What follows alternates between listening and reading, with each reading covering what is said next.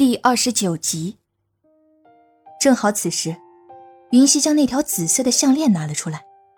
韩月看见，先手指向那里，说道：“把那条项链拿过来，给本公主看看。”段老板顺着韩月公主手指的方向看去，正是云溪手中拿的那一条。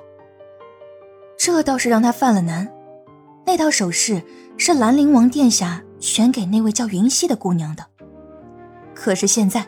公主公然指明要那其中的一样，一位是王爷，一位是公主，两边都不好得罪呀。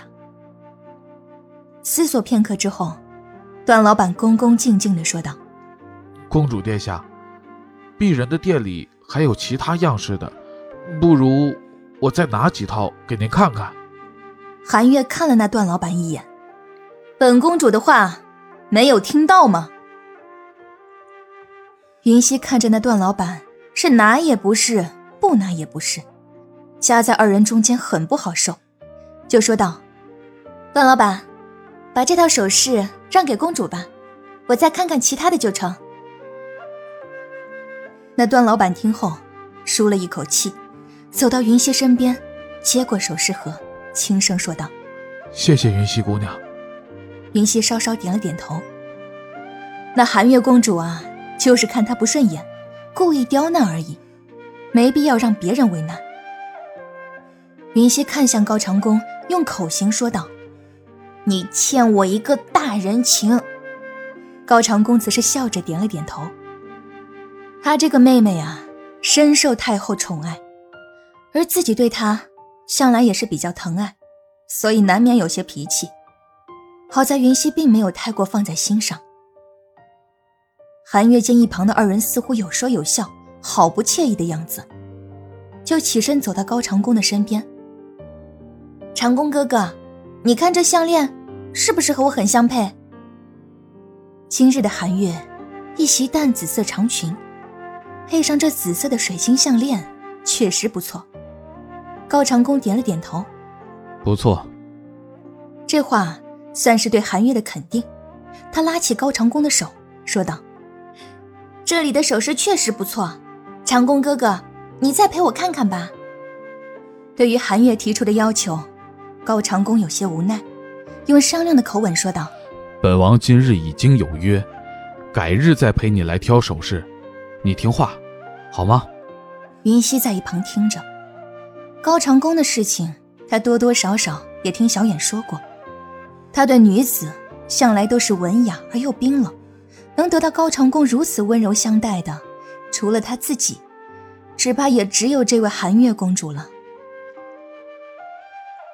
寒月目光转向云溪，用手指着她：“她不过一介婢女，身份卑微，不知用了什么狐媚手段，竟然让长恭哥哥你亲自相陪。”寒月听到这话，高长恭剑眉微蹙：“云溪不是本王的婢女。”而是本王的救命恩人，所以注意你的说辞。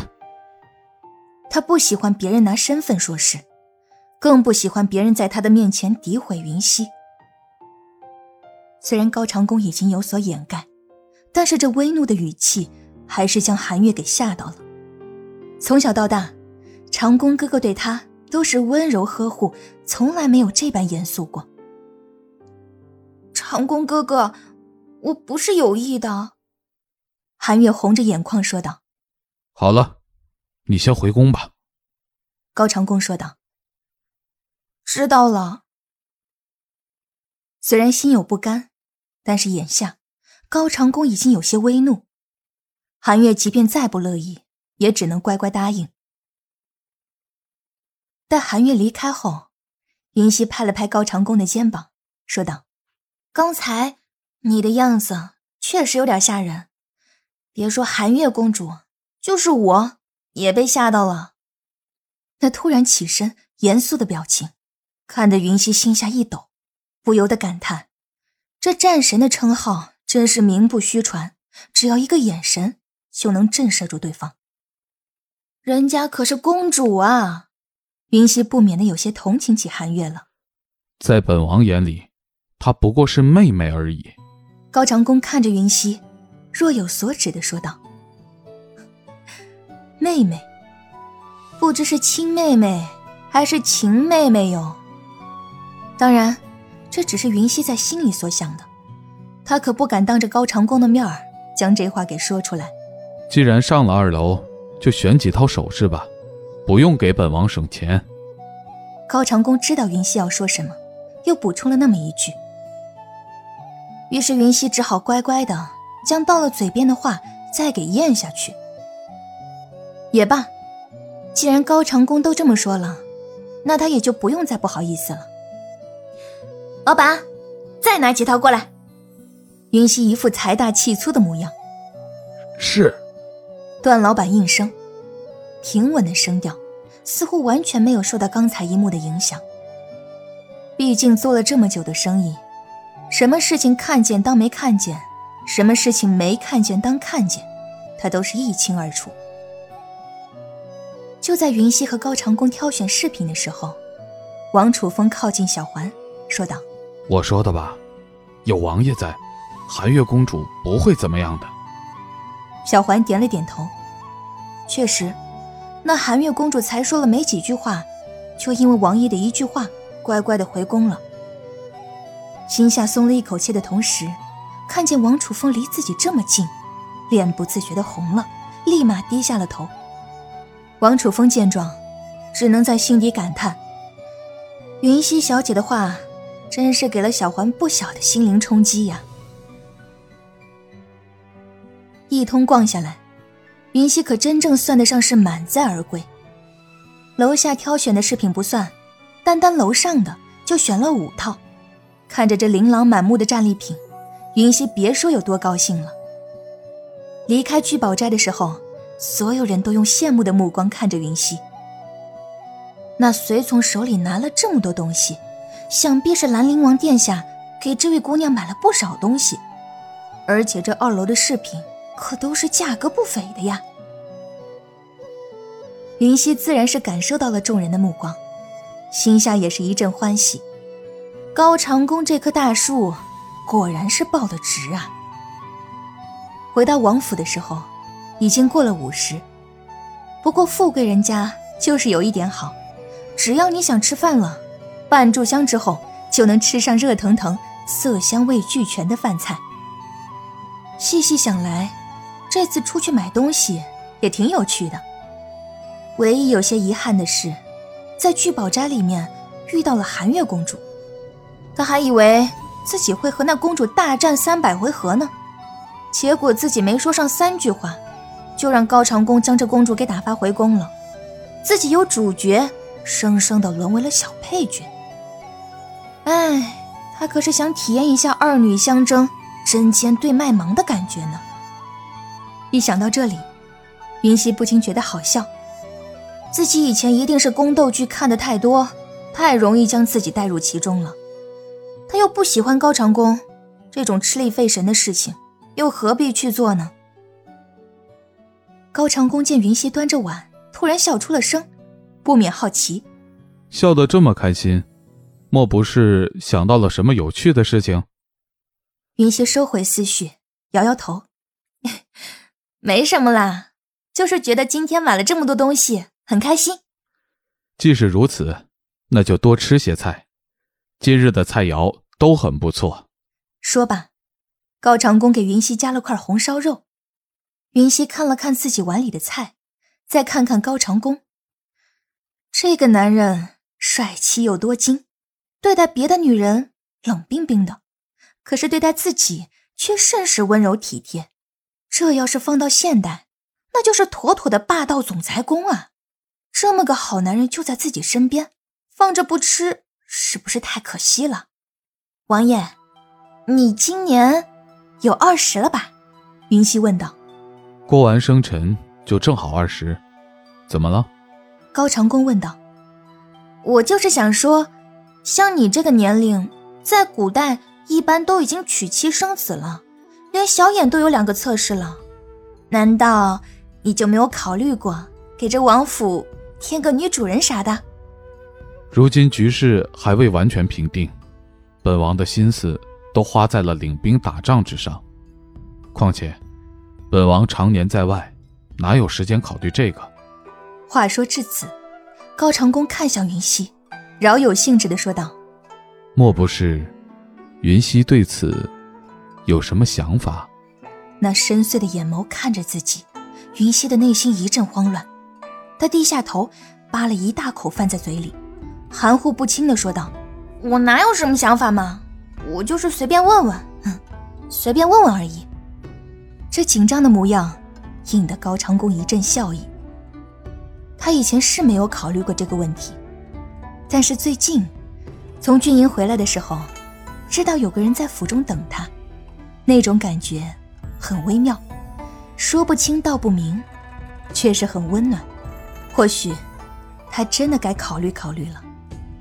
只不过看如今这样子，他还要再努力努力，以免有的人迷迷糊糊的。什么都不知道。以前云溪从未想过，自己是否会喜欢上高长恭。可是今日他突然想到，这就弄得他很迷惑了。要说喜欢嘛，那寒月公主当着他的面挽着高长恭，做出此等动作的时候，他除了觉得好笑之外，没有任何的感觉。要说不喜欢嘛，每次高长恭注视着他的时候，他又会觉得心跳加速。这两种完全矛盾的感觉，使得他真的糊涂了。对于高长恭，他究竟是什么感觉？这个问题几乎困扰了云溪一整个晚上，以至于小环第二天早上进来的时候，就看见云溪顶着黑眼圈，一副昏昏欲睡的表情。小姐，你昨天晚上到底是几时休息的呀？小环帮云溪梳头时，看到她的样子。忍不住问道：“大概一两点，或许四五点。”云溪只觉得眼皮在不停的打架，睁都睁不开。小环自是不知道云溪说的到底是什么时辰，但是看云溪的样子，估计是天快亮了的时候才睡的。小环停下手中的动作，将云溪重新扶到床边。小姐，奴婢看你还是再睡一会儿吧。反正王爷也去军营了，府里也没什么事。听到这话，云溪瞬间有种大赦天下的感觉。她三两下将鞋踢到一边，趴到床上，满脸的幸福。还是小环最好了。再次睡醒的时候，已经是接近中午了。窗外的阳光洒进屋内，照在云溪的脸上。云溪大大的伸了个懒腰，觉得浑身都舒服极了。小环倒是也很了解云溪，在她睡醒之后，就将午膳端到了房间里。吃饱喝足之后，云溪拍了拍圆鼓鼓的肚子，准备出去散散步，消化消化，却发现腰间空空的。低头一看，原来系在腰间的那块白色玉佩不见了。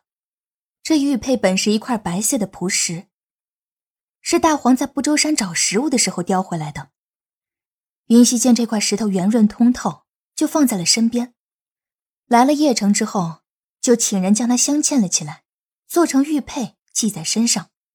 虽然不值什么钱，但他却是很喜欢。小环，我的那块玉佩呢？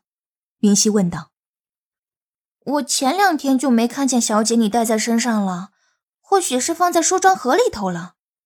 小环一边说着，一边去翻梳妆盒，可是翻下来。除了新买的首饰，什么都没有。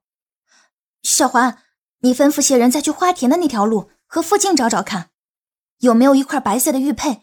你和我去大街上找。云溪拉起小环就往外走。是。小环知道云溪很喜欢那块玉佩，点头说道。虽然已是中午，大街上依旧人来人往，人流量这么大。如果玉佩真的是落在了大街上，那么能找到的机会是微乎其微。尽管如此，云溪还是沿着街道一路寻找。可惜，直到逸风阁门口，云溪也并未找到玉佩的身影。小姐，我们都找了一路了，也没有找到玉佩，说不定是落在府里了，也不一定。不如回去看看吧。小环坐在台阶上，有些累的说道。至此，云溪也只能希望事实真的如小环说的那样，在抬头看到“逸风阁”三个字的时候，云溪的脸上又出现了一丝希望。说不定落在这里了。走进逸风阁，趁着风彩玲的四位侍女都不在，云溪拉着小环直奔四楼。主人，郑姑娘来了，不过似乎不想让我们发现。一位侍女在风彩玲的耳边说道：“自打云溪一进入这逸风阁，她就已经知道了。不过少主特意吩咐，要好生招待郑姑娘。那郑姑娘若是想光明正大的进来，他们自当好生款待；若是想小心翼翼的进来，那他们就睁一只眼闭一只眼。”风彩玲摆了摆手，示意他们不要有所行动。既然郑姑娘不想我们发现，那你们就全当没看见，继续忙你们的去吧。云溪踏进两日前的那个雅间，里面的桌子上已经摆好了酒席，看样子这里是已经有人定下，那他要抓紧时间找找看了。听众朋友，本集播讲完毕，感谢您的收听。